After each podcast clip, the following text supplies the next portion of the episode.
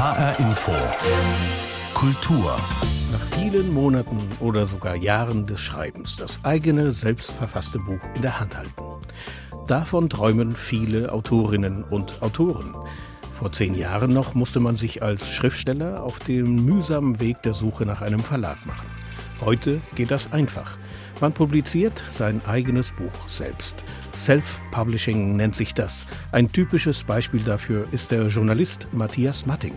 Eigentlich ein studierter Physiker. Ich schreibe als Brandon Q. Morris sogenannte harte Science Fiction. Ähm, hart in dem Sinne, dass sie wissenschaftlich glaubwürdig sein muss. Und da ist es sehr hilfreich, Physiker zu sein. Da weiß man eben, dass man einfach nicht schneller als das Licht fliegen kann und äh, man weiß, wie ein Orbit eines Raumschiffs aussieht.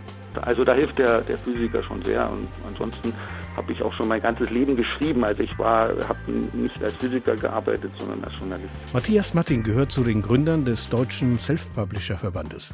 Wie schwer ist es, sein eigenes Buch zu veröffentlichen? Was sagt es über die Qualität des Buches aus? Und welche Genres eignen sich oder eignen sich nicht für den Selbstverlag? Antworten darauf im Gespräch mit Matthias Matting. In der Woche der Buchmesse blicken wir natürlich auf die Situation der Buchbranche und werfen die Frage am Ende der Sendung auf, wie viel Macht haben Bücher eigentlich in unserer Zeit? HR Infokultur, mein Name ist Pablo Diaz.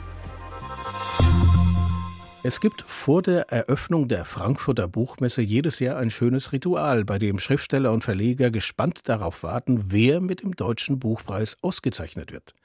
In diesem Jahr war es die Schriftstellerin Anne Weber. Sie kommt aus Offenbach, ist in diesem Jahr auch noch Stadtschreiberin von Bergen und lebt normalerweise in Paris. Weber wurde für ihren Roman Annette, ein Heldinnen-Epos, geehrt. Annette, ein Heldinnen-Epos ist eine Geschichte voller Härten, die Weber aber mit souveräner Dezenz und feiner Ironie erzählt. Dabei geht es um nichts weniger als die deutsch-französische Geschichte, als eine der Grundlagen unseres heutigen Europas. Eine europäische Heldin ist die Hauptfigur des besten deutschsprachigen Romanes des Jahres. Und die Heldin lebt. Anne Beaumanoir ist heute 96 Jahre alt. Und die Schriftstellerin Anne Weber, geboren 1964 in Offenbach, hat sie eines Tages buchstäblich auf der Straße getroffen. Ich habe sie kennengelernt in Südfrankreich in einem kleinen Ort namens Dieu-le-Fille wo sie wohnt und wo ich aber zufällig eingeladen war zu einem Podiumsgespräch und eine alte Frau ergriff das Wort und sagte was und ich wusste, dass ich äh, diese Frau näher kennenlernen wollte und dann habe ich sie befragt. Im Zweiten Weltkrieg schloss sich Anne Beaumanoir der Resistance an. Später setzte sie sich für die Unabhängigkeit Algeriens ein. Anne Weber hat die alte Dame immer wieder getroffen, sich ihre Lebensgeschichte erzählen lassen und mit ihr die Orte ihrer Kindheit besucht. Und dann stimmte die Heldin zu, dass Anne Weber ein Buch über sie schreibt. Was kann man machen mit jemandem, den es wirklich gibt, der lebt, als Schriftstellerin? Und da war bei mir die Antwort, nein, man darf nicht alles machen, sondern ich habe da Skrupel. Und dann ist mir eingefallen, dass es äh, ja eine literarische Form gibt, eine uralte, in der solche wagemutigen Großtaten erzählt werden oder vielmehr in der sie besungen werden. Und das ist das Epos, das Heldenepos. Draußen vor den Fenstern des Frankfurter Römers fliegen die wagemutigen Besucherinnen und Besucher der Herbstkirmes im Kettenkarussell durch die Luft. Drinnen hielt man brav Abstand. Der Kaisersaal war halb leer, die sechs Nominierten standen an hohen weißen Tischen weit voneinander entfernt.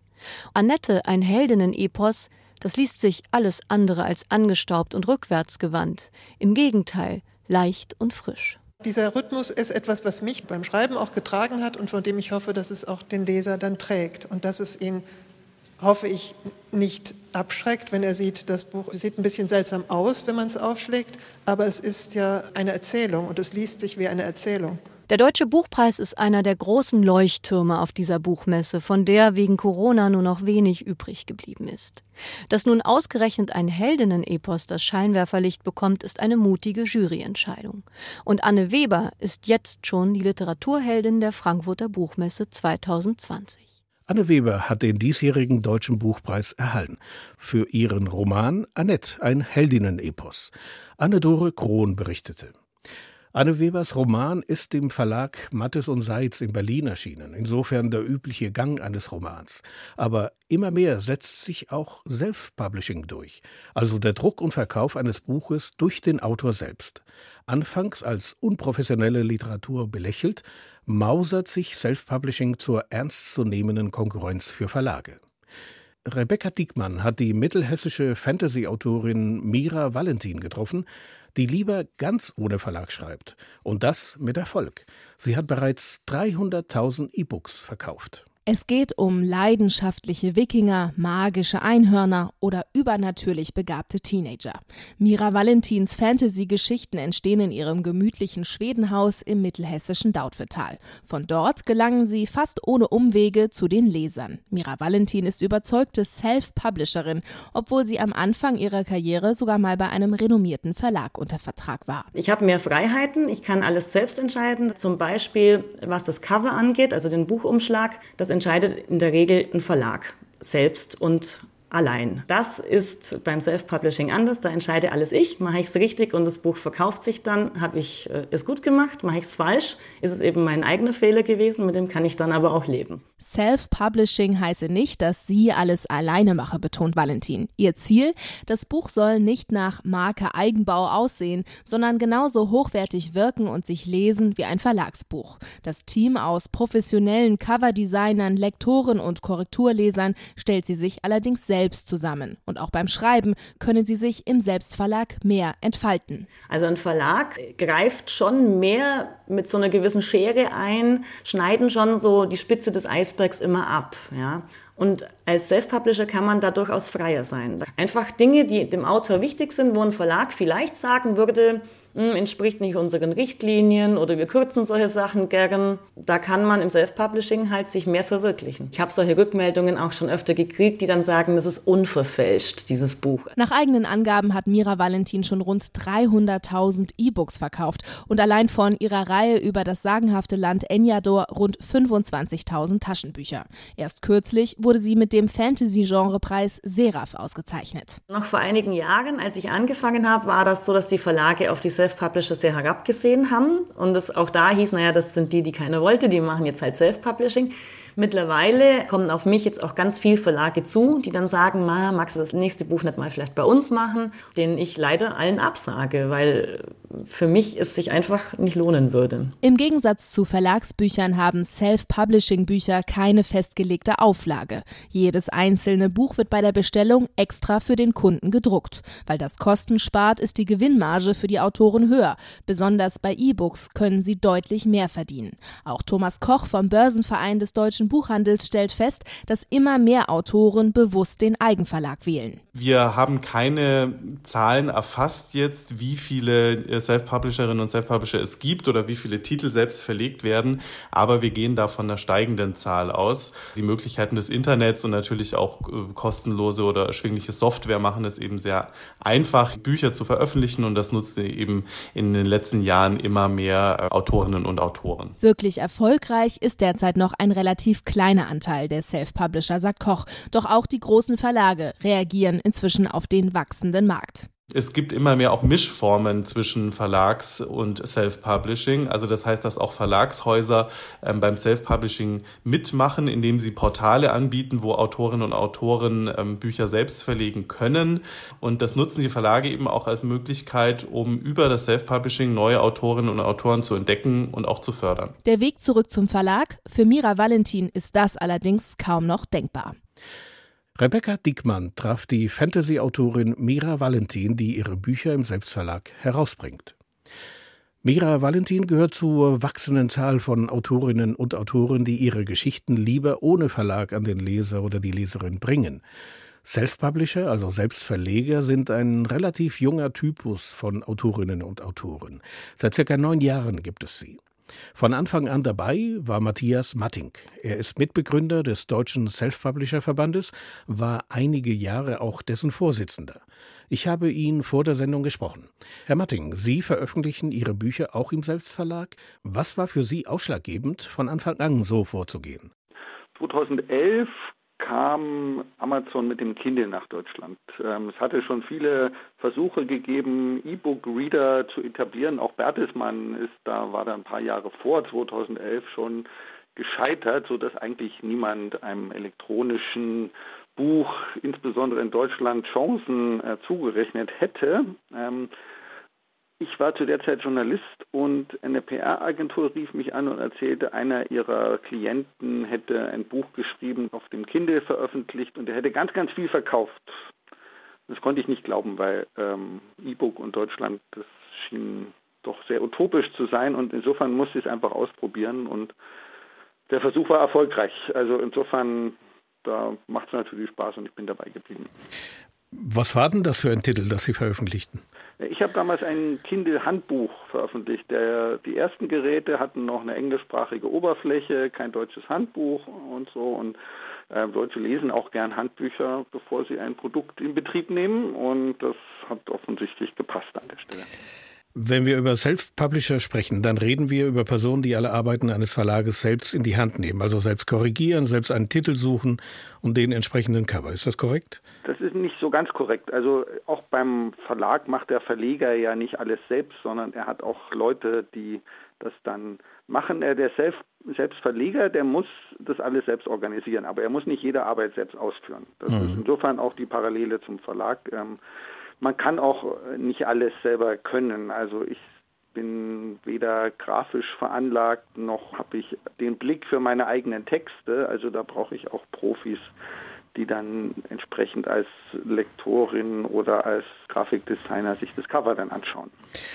Eines der vielen Vorurteile gegenüber Selbstverlegern, zumindest kursieren sie im Netz, ist, dass Selbstpublisher, also Selbstverleger, das betreiben nur jene Autoren, deren Bücher so schlecht sind, dass sie keinen Verlag nehmen will. Stimmt, stimmt nicht. Das stimmt nicht. Die meisten erfolgreichen Self-Publisher kriegen irgendwann dann ein Verlagsangebot. Inzwischen ist es für die Verlage einfach auch eine interessante Möglichkeit, auf neue Autoren zu stoßen, von denen sie einigermaßen sicher sein können, dass sie auch tatsächlich Bücher verkaufen können.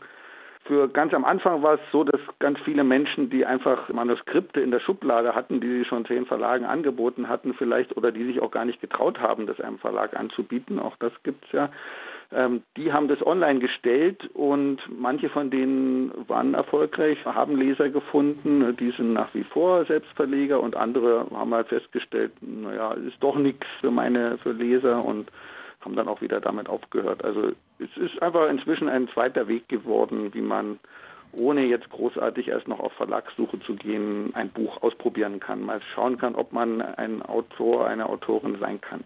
Das heißt, man muss den Nerv der Zeit treffen, die Themen müssen äh, im Publikum interessieren.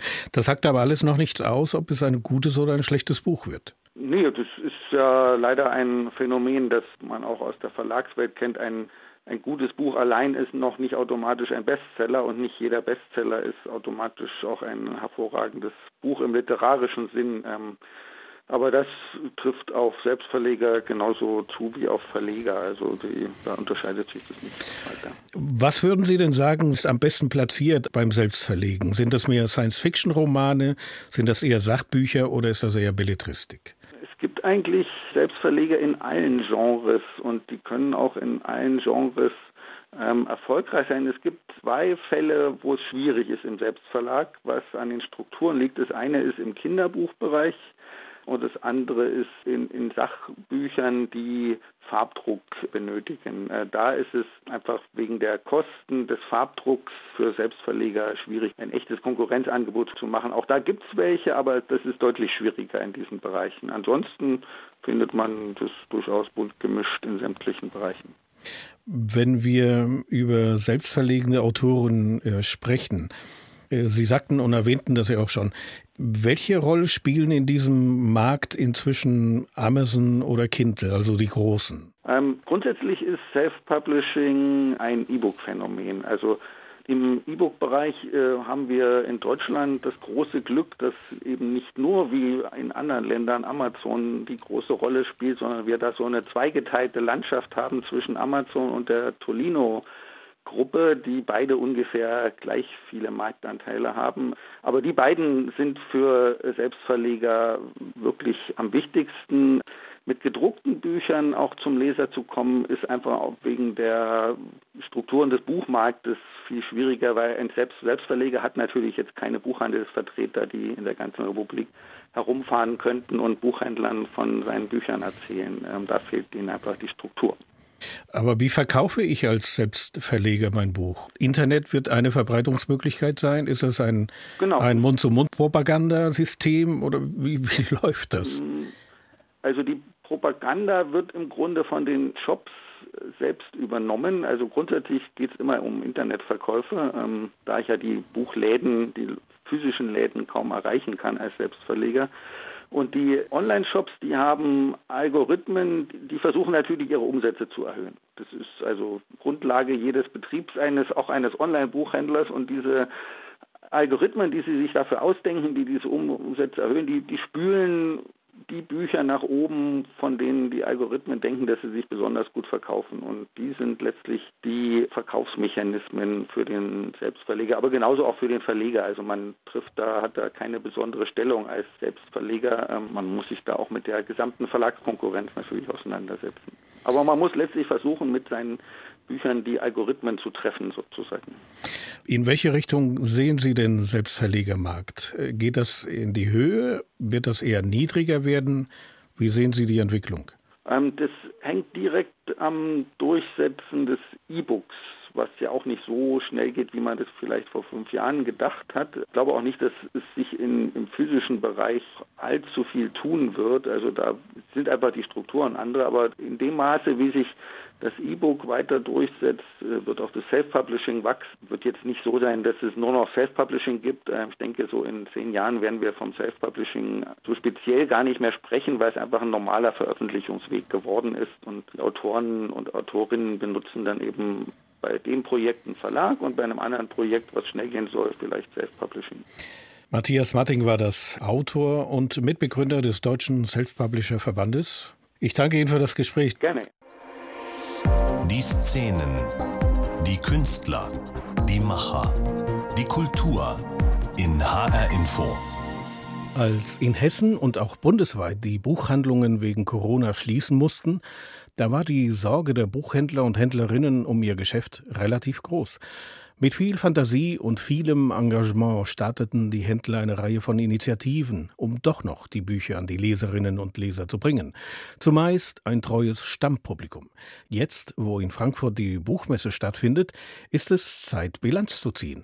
Und die fällt gar nicht so negativ aus, hat Wolfram Schark festgestellt. In der Buchhandlung von Martin Scherfchen in München sind die Regale und Büchertische voller Neuerscheinungen. Scherfchen ist überwältigt. Dieses Jahr finde ich es enorm, was für eine Bandbreite wieder an Literatur rausgekommen ist, in, in jeglicher Richtung. Also es ist echt ein richtig fetter Herbst, könnte man sagen, was das Lesen angeht. Denn viele Verlage haben neue Titel im Frühjahr zunächst gestoppt und bringen diese jetzt auf den Markt.